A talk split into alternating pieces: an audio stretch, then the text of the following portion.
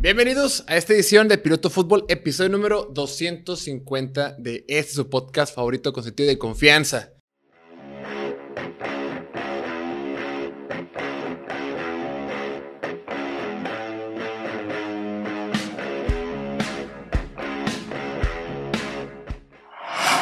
Ya estamos una semana nueva, el día de hoy es martes 23 de agosto. Ya por fin terminó la segunda, semana completa de la pretemporada. Creo que ya por fin podemos tener un... Ya podemos darle un poquito más de sabor a lo que viene en la NFL. Ver los jugadores que de verdad vienen con talento. Eh, vimos lesiones también que fueron gachas y todo. Pero, híjole, creo que ya cada semana lo decimos aquí, pero creo que ahora sí ya se siente más a NFL. Ya vimos a más jugadores. Eh, tuvimos partidos jueves, viernes, sábado, domingo, ayer, lunes con el partido de Atlanta. Entonces, creo que fue positivo. Antes de arrancar el día de hoy con lo que quiero platicar, hoy nada más tenemos un tema que queremos platicar, pero antes de eso quiero tocar un poco las, las noticias que surgieron el día de ayer. El día de ayer se hizo oficial, entre varios temas, que el equipo de Carolina ya tiene un quarterback titular para la semana 1 de la NFL. Ya nombraron a Baker Mayfield como el quarterback titular del equipo de las Panteras. Era una decisión esperada, una decisión que tenían que tomar y creo que es la única carta que puede jugar Matt Rule por cómo está ahorita su situación. Ahorita Matt Rule está en la cuerda floja. Matt Rule está a un estornudo de que lo corran de Carolina. Y el hecho de que ponga a Baker Mayfield como titular es lo que le da esperanza de poder continuar con su puesto. Recordemos que Matt Rule firmó un contrato millonario por 7 años, casi 60, 70 millones de dólares, y había mucha expectativa de él. Desde que está como head coach con el equipo de Carolina no ha conseguido más que fracasos.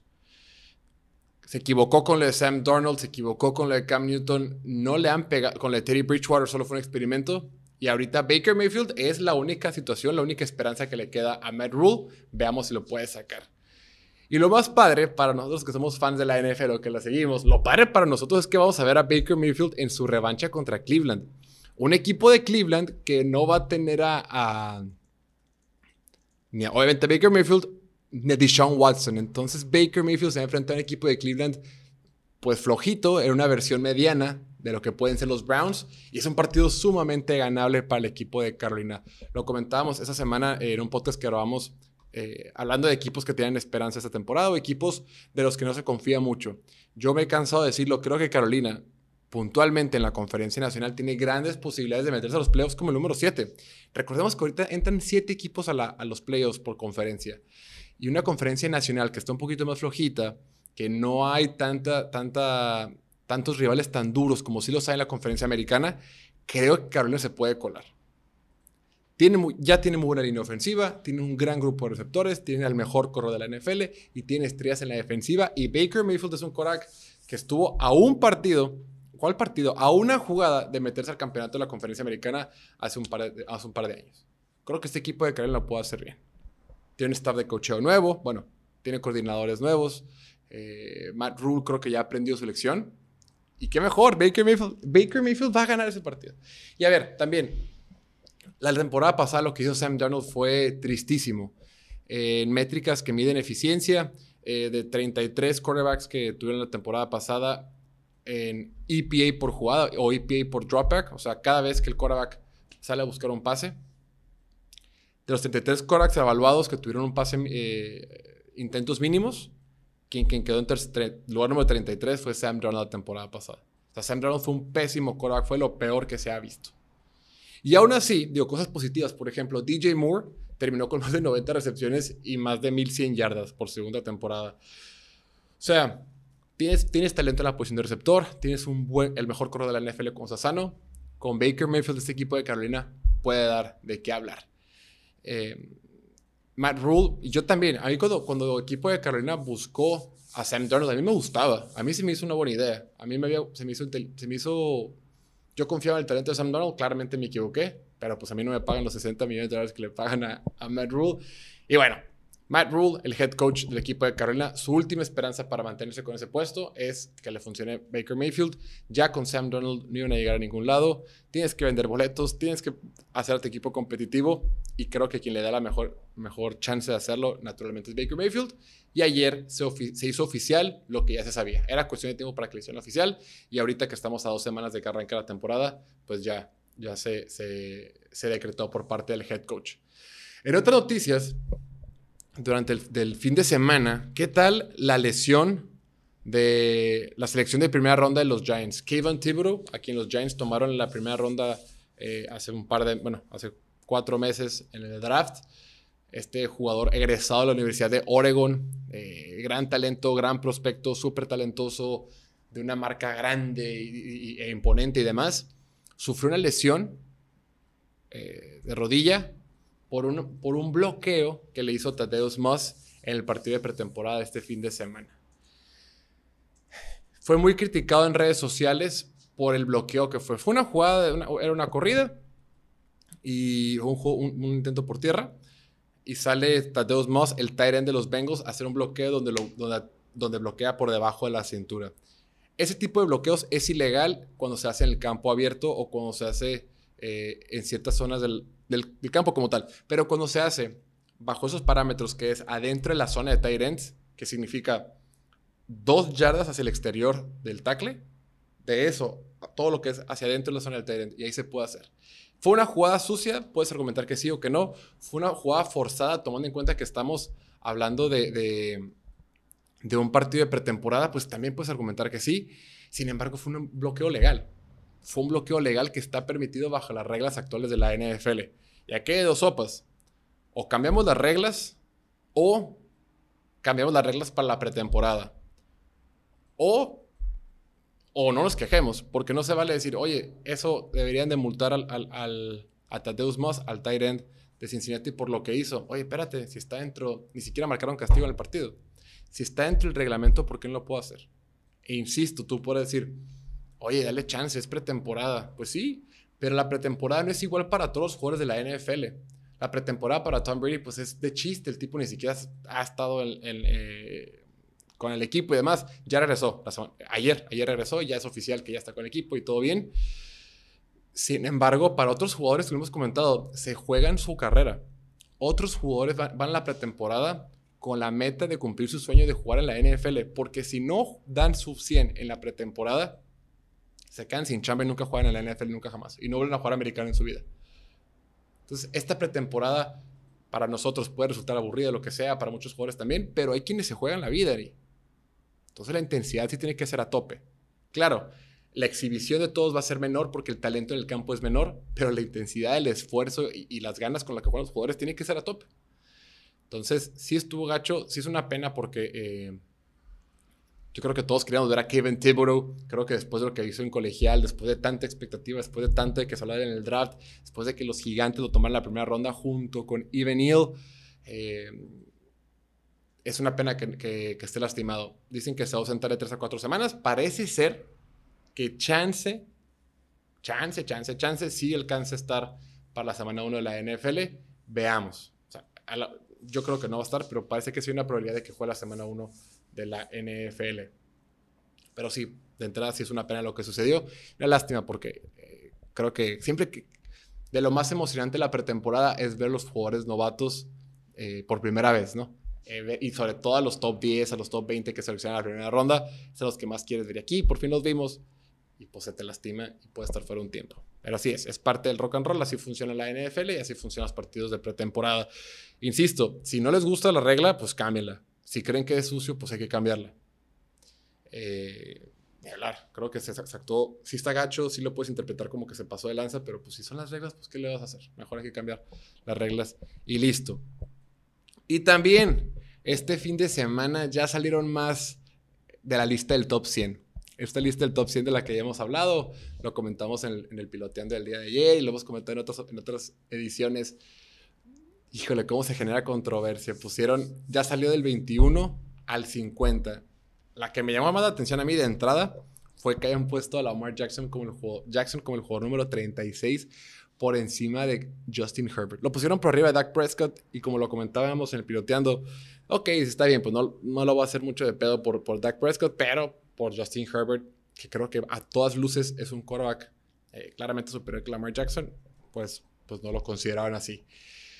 Así votan los equipos, los jugadores de la NFL y, se vale, ¿no? También por ahí pusieron a, a Trevon Diggs por encima de, de Chase, aquí platicando en el estudio Decían de que, oye, por más que le vayas a Dallas, y no puede decir que Trevor Diggs tuvo una mejor temporada que Jamar Chase. O que es un mejor corner, porque, porque claro, aquí no se evalúa quién, es, quién, es, quién tuvo una mejor temporada, es quién es mejor jugador y quién va a tener un mejor 2022. Y creo que, que lo que hizo Jamar Chase en temporada novato y lo poco que nos lo, lo poco que le hemos visto nos ha dado indicios de que va a, ser un, de que va a explotar en los 2022. Y aparte, Jamar Chase, por ejemplo, tomando en cuenta que la siguiente temporada ya el equipo de Cincinnati va a tener mejor línea ofensiva, ya él va a entender mejor la NFL. No porque lo haya hecho bien, significa que ya entiende todo lo que funciona en la NFL. Estos jugadores también van aprendiendo. Y créeme que el Jamar Chase de su segunda temporada va a saber mucho más que el Jamar Chase que llegó como novato. Entonces, Jamar Chase también va a seguir creciendo. Jamar Chase ya va a tener un mejor coreback en el sentido de que su coreback va a tener más tiempo. O sea, el, el nivel de juego de Joe va a incrementar esta próxima temporada porque va a tener más tiempo. Creo que Jamar Chase va a tener una mejor temporada pero pusieron a Trevon Diggs por encima, ¿no? Y también pusieron a Stefan Diggs, los hermanos Bosa y demás. Está bien, es parte, es parte de esto y ya pronto vamos a ver más los 20 jugadores que nos faltan, que son los que todos conocemos, ¿no? Faltan los Aaron Donalds, faltan los TJ Watts, los Rogers, Brady, todos ellos. Muy bien, ahora sí, como les hemos comentado de la semana pasada, les habíamos comentado que habían llegado varias preguntas muy interesantes a la, encuesta que hicimos. Una encuesta, la cajita de preguntas que ponemos en Instagram. Llegaron buenas preguntas, eh, no hemos alcanzado a contestar todas, creo que íbamos poco a poco queriendo contestar todas. Ya la semana pasada contestamos varias en los podcasts, pero vamos a aprovechar esta semana que estamos en pretemporada para contestar la mayor cantidad de preguntas de, esa, de esa, ocasión. Em, unas muy, muy, muy, rápidas, por ejemplo, eh, nos habían preguntado preguntas muy puntuales. No, Mike Emiliano nos preguntó que si era mejor si el NFL Game Pass o el Sky y por qué. Eh, el Sky lo que tiene es el NFL Sunday Ticket. O sea, dice Mike Emiliano que nos preguntó en Instagram. ¿Qué conviene más? Si le va a meter lana para ver todos los partidos de la NFL, ¿el NFL Game Pass o lo que o la parte que puedes pagar el Sky, los que tienen Sky aquí en México. Tengo entendido que son las únicas dos opciones para ver el fútbol americano de forma legal. Ya si quieres buscar streams o lo que sea por tu cuenta en páginas de internet, eso es punto y aparte. Pero tengo entendido que para ver todos los partidos de fútbol americano en México son las dos opciones. O tomas el NFL Game Pass, que lo vende la NFL, o el Sky, que es a través de, pues, de, tu, tu distribuidor de contenido en televisión. Por lo que tengo entendido, bueno, el Game Pass cuesta 2.500 pesos y el Sky creo que se cuesta, un poquito más. Pero la ventaja del Game Pass es que lo puedes llevar en tu tablet, en tu teléfono o en tu laptop. O lo puedes conectar en la tele. En, las, todas las Smart TVs, excepto la mía, la que tengo aquí enfrente, que es la de Roku, todas tienen la aplicación de NFL Game Pass. Entonces la pones el NFL Game Pass en tu televisión pones tu contraseña, tu usuario y listo, tienes todos los partidos. Y además la ventaja que tienes con NFL Game Pass es que puedes ver partidos anteriores, todos los partidos anteriores, puedes ver diferentes tipos de ángulos de videos y demás. Y en el Sky, pues no te puedes llevar tu cajita de Sky de todas partes. creo que vale la pena más hacerlo el Game Pass, creo que es más barato y creo que lo puedes ver en diferentes formatos y demás. Yo recomendé el Game Pass, yo es el que uso y, la verdad es que eh, los gringos se quejan mucho del Game Pass y, serán, tendrán sus razones, pero el Game Pass Internacional, que es el que nos llega aquí en México, la verdad es que está bastante bien, está súper bien. A mí me encanta y no. Le pongo cinco estrellas. Aunque la NFL no me, no me ha regalado mi Game Pass, sí visto que le ha regalado a otros creadores, a mí no. No pasa nada, aún así lo recomendamos muchísimo. Después, otras preguntas que me hicieron de forma eh, en general. Preguntó por ahí Israel Garza Lozano, 99, dice, ¿en qué te puede beneficiar un buen inicio de pretemporada? Lo hemos comentado, Rara vez va un partido de pretemporada va a definir si un, jugador se queda con el puesto titular o no. Más bien un buen inicio de temporada, hablando específicamente de jugadores. Em, a los jugadores titulares creo que no impacta. A los jugadores banca y los medio banca que están buscando un lugar en el equipo, a ellos sí les puede beneficiar. A los que están muy abajo en el roster, a ellos sí les beneficia. A los que están arriba en el roster, la verdad es que no pasa nada con ellos. Ahora, tú como equipo, ¿qué tanto beneficia que ganes en la pretemporada? Nada Nada, porque cada equipo lo juega de forma diferente. Hay equipos que los titulares nunca juegan. Hay equipos que los titulares juegan un, cachito. Hay equipos que utilizan la pretemporada para intentar cierto tipo de esquemas. Hay equipos que juegan con los bancas gran parte. O sea, hay de todo. En realidad, cada quien toma la pretemporada para ver diferentes cosas y el resultado es lo de menos. Que si está padre ganar y está para anotar y la productividad y los puntos, sí, sin embargo, respuesta puntual que dice Israel Garza, ¿qué tanto, Garza Lozano dice, qué tanto te puede beneficiar un equipo? La verdad es que, la verdad es que nada. Siempre antes veíamos a Cleveland o los Raiders cuando eran malos, que ganaban partidos de pretemporada y todo bien, no importa nada. Ahorita el, el equipo de Baltimore, que tiene el récord de 22 victorias consecutivas en pretemporada, que es récord en la historia de la NFL, está padre, está anecdótico, está chistoso, es curioso, pero no sirve de nada, no se traduce en nada. Al final de cuentas, la pretemporada, le hemos dicho, es para definir tu roster en, la profundidad del roster, ¿no? ¿Quién va a ser el cuarto corredor? ¿Quién va a ser el, sexto receptor? ¿Quién va a ser el tercer guard y demás? Para eso sirve. Lo demás es, pues es, de adorno. Y había preguntado por también Montalvo Saúl. Montalvo Saúl en Instagram preguntó, ¿qué pasa con un jugador que es agente libre si no lo firma algún equipo? Y creo que para algunos, los que hemos eh, llevan más tiempo viendo la NFL, puede ser una pregunta fácil de responder o no. Pero bueno, aquí aquí te lo decimos. Cuando un jugador es agente libre y no lo firma ningún equipo, pues sigue siendo agente libre. Hay jugadores que se quedan agente libre como agente libre una vez 15 de la temporada y pues no tienen equipo. Y pues están en su casa, están donde tengan que estar, pero la respuesta puntual es nada, no pasa nada. Ahí, ahí se la llevan. Ni modo, pues no tienen chamba. Algunos buscan irse a la, a la Liga de Canadá, otros cada vez más han estado buscando. Ya es que han salido nuevas ligas, tanto Liga de Arena Fútbol, la arena de fútbol en Estados Unidos es como, es como el equivalente al fútbol rápido del fútbol, ¿no? Que es con paredes, juegan menos jugadores y así como más chiquito. Es el equivalente a la arena fútbol en Estados Unidos. Está la liga USFL, está la liga que sacó Dwayne, eh, Dwayne Johnson, el The Rock. Eh, hay diferentes ligas profesionales menores, pero lo ideal es que busquen algún equipo. Pero sí. Ok, ahora sí.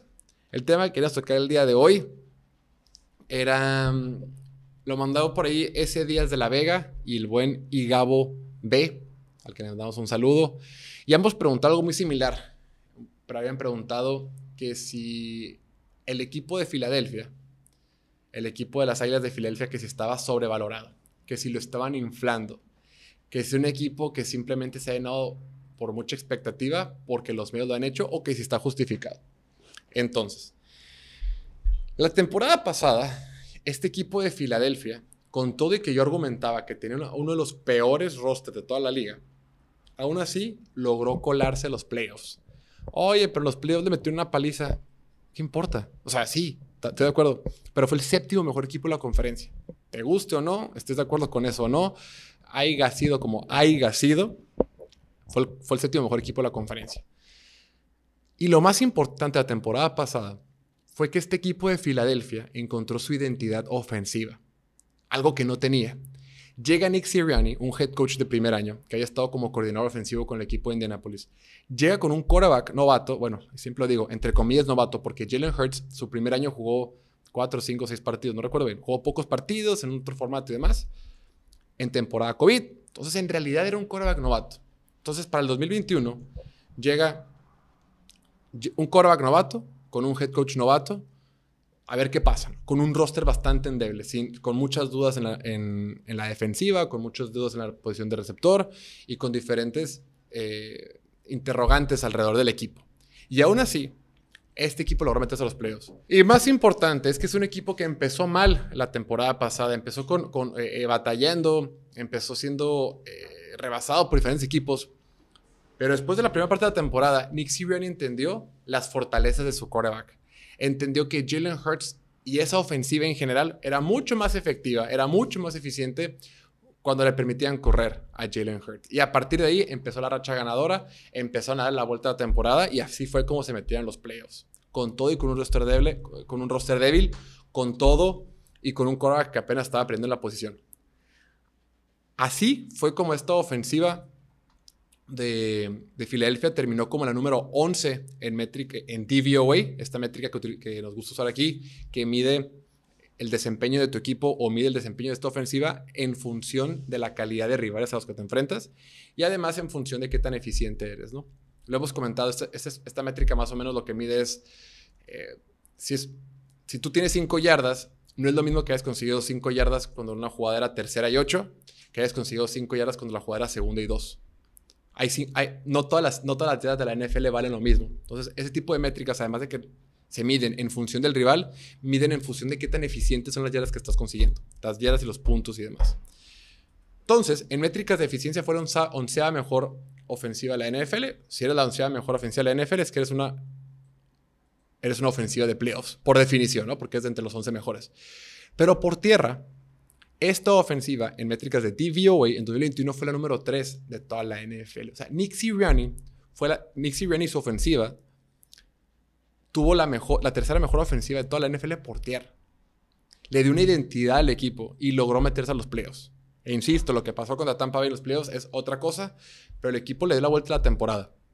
Y para esta temporada, solo mejoraron. Solo mejoraron. Las piezas que perdieron, eh, no pasa nada. Pero las piezas que sumaron van a revolucionar y, le van, a reforzar muchísimo a este equipo que tienen para el 2022. La temporada pasada, esta línea ofensiva fue la cuarta mejor rankeada de acuerdo con Pro Football Focus. O sea, tienen unas mejores líneas ofensivas de toda la NFL. Y, quien estuvo ahí, aunque tuvieron diferentes lesiones y demás, la temporada pasada, la duda es el guard derecho. La temporada pasada, quien más jugó de guard derecho fue Jack Driscoll. Este año va a estar en la banca. Y ahora van a poner a Isaac Seumalo, un jugador que draftearon en la tercera ronda en 2016. Que ha jugado poco. La temporada pasada solo jugó tres partidos, pero lo hizo, lo hizo relativamente bien. Eh, solo jugó tres partidos. Eh, no permitió sacks, no permitió golpes al pasador. Solo que sí tuvo tres castigos. Ojo con eso. Pero en general creo que esta línea ofensiva ya se conoce mejor, ya entiende bien el esquema de juego de Nick Sirianni y entra una segunda temporada todos juntos mejor que el año pasado. Entonces la línea ofensiva va a estar mejor. La temporada pasada Jalen Hurts fue el quarterback que más tuvo tiempo para lanzar en toda la NFL, promediando por encima de por, más de tres segundos por cada vez que intentaba un pase. O sea, y esta línea ofensiva solo va a mejorar. Después, sigamos con la ofensiva. El grupo de receptores que tiene es fantástico. Con Davante Smith y A.J. Brown, tienen uno de los mejores grupos de receptores de toda la NFL. Y ya tienen por ahí a, a Jalen Rager y otros, otros, y, otros por ahí, pero en términos prácticos tienen una dupla de receptores excelente. Y todos los reportes que salen del campamento, los entrenamientos, es que Adrian Brown se entiende de maravilla con Jalen Hurts. O sea, positivo. Después, tu Tyren, Dallas Goddard, ya tiene tres, tienes de 2018 con ellos también comprobado en la NFL, un gran tight Y tienes a un corredor, Miles Sanders, que en tres años con en la NFL, si no es por el tema de las lesiones, la verdad es que es un muy, muy buen corredor. Ahí te van los datos. Miles Sanders, la temporada pasada, fue el séptimo mejor corredor en métricas de DVOA. O sea, fue el séptimo corredor más eficiente de la NFL. Temporada pasada fue el corredor número 12 en yardas por encima del reemplazo o yardas por encima del repuesto. Es esta métrica que también que se mide en función, eh, bajo las mismas circunstancias, cuánto aporta más Miles Sanders que otro jugador. Si, otro, si, un jugador promedio de la NFL hubiera sido colocado donde estaba Miles Sanders, ¿cuántas yardas más te da Miles Sanders por encima del reemplazo? Es lo que quiere decir. Y en estas métricas que son, que toman un promedio de, la, de toda la liga en general, Miles Sanders fue el número 12 por tierra. Además, Miles Sanders es un jugador que te puede dar el juego por aire también. Ya después de la recepción y, es un jugador muy, muy seguro por aire. Insisto, el único tema que tiene él los últimos dos años es que no ha tenido temporadas completas por temas de lesión. No las ha jugado todas. Y eso es la única duda. Pero en general, esta ofensiva entra en una segunda temporada con Nick Sirianni. Jalen Hurts, un cora joven todavía, ya cada vez entiende mejor el juego. Ya tiene una segunda temporada para hacerlo con el coordinador ofensivo, bueno, su head coach sea, esta ofensiva de, Filadelfia únicamente va a mejorar. Después, en la defensiva, la temporada pasada esta defensiva fue número 25 en DVOA, repito, esta métrica que mide eficiencia. Gran parte del problema fue el juego por aire. Porque en, defensiva por tierra creo que fueron 18, pero en defensiva por aire fueron 25. Entonces, ¿qué, hizo el equipo de, el equipo de Filadelfia dicen, ¿sabes qué? Ya tengo un gran corner como Darius Slay. El año pasado fue al Pro Bowl. Vamos a tenernos a James Bradbury. Cuesta caro, sí, no pasa nada. Nos tenemos a James Bradbury. Encima de eso, ¿sabes qué? Necesitamos meter más presión al quarterback porque la temporada pasada fue el segundo equipo con menos sacks de toda la NFL, el equipo de Filadelfia. Solo Atlanta tuvo menos sacks que Filadelfia en 2021. ¿Sabes qué? Hemos tirado broncas con sacks. Tráiganse a Hassan Reddick, que el año pasado tuvo una super temporada con Carolina. Entonces, vamos sumando piezas. Hey, además, eh, queremos fortalecer la línea defensiva, ya tenemos a los veteranos, veteranos de toda la vida, con Fletcher Cox, con Javon Hargrave y demás, tráiganse por ahí a, Jordan Davis. Nos trajimos a Casir White, el, linebacker de los Chargers, que la temporada pasada fue el líder del equipo de Chargers en tacleadas y creo que fue el quinto, no, fue el octavo eh, linebacker con más tacleadas en la NFL el año pasado. Tráganselo. Yo sé que no es perfecto, yo sé que no es el, favorito de todos, pero es un, buen, es un buen linebacker. Y si no nos gusta, también drafteamos a Nakobe Dean que nos salió regalado en el segundo día del draft. Entonces, refuercen muy bien la defensiva. Refuercen muy bien el tema de la presión al quarterback. El hecho de que Filadelfia sea el segundo equipo que menos sacks tuvo la temporada pasada es por diseño. También la temporada pasada Filadelfia fue el segundo equipo que menos mandó blitz en toda la NFL. Solamente Raiders mandó blitz menos veces que Filadelfia. Es una defensiva que quiere buscar más esperarte. Vamos a presionar con cuatro y te vamos a, vamos a preocupar más por la cobertura, vamos a cubrir con 7 en la parte de atrás.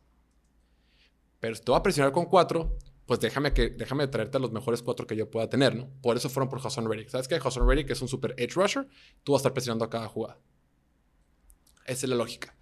Em, y además, obviamente, agregaron a Jordan Davis, aunque Jordan Davis es novato, no es un jugador que sea caracterizado por, por sus capturas al quarterback. Entonces, conclusión. Este equipo de Filadelfia es claramente mejor que el año pasado y el año pasado les alcanzó para meterse a los playoffs en una conferencia nacional que al igual que el año pasado es bastante débil. Entonces, no sé si van a ganar la división o no, probablemente ganen la división o no, la va a ganar o Filadelfia o Dallas, creo que eso es lo de menos, pero de que se van a meter a los playoffs y de que es un equipo que es mejor que el año pasado, eso para mí es evidente. Jalen Hurts entra en un tercer año nominal como quarterback, un, quarterback eh, que sabe muy bien cómo cuidar el balón. El año pasado fue el solo tuvo nueve intercepciones, el octavo mejor de la NFL en este rubro. Cuida mucho la pelota, no se vuelve loco, lo hace muy bien con sus piernas, está aprendiendo más del deporte. O sea, Filadelfia solamente va a mejorar. Que les alcance o no para meterse lejos en los playoffs, esa es otra cosa. Pero de que tiene un mejor equipo, creo que sí, y creo que no es un equipo que está sobrevalorado.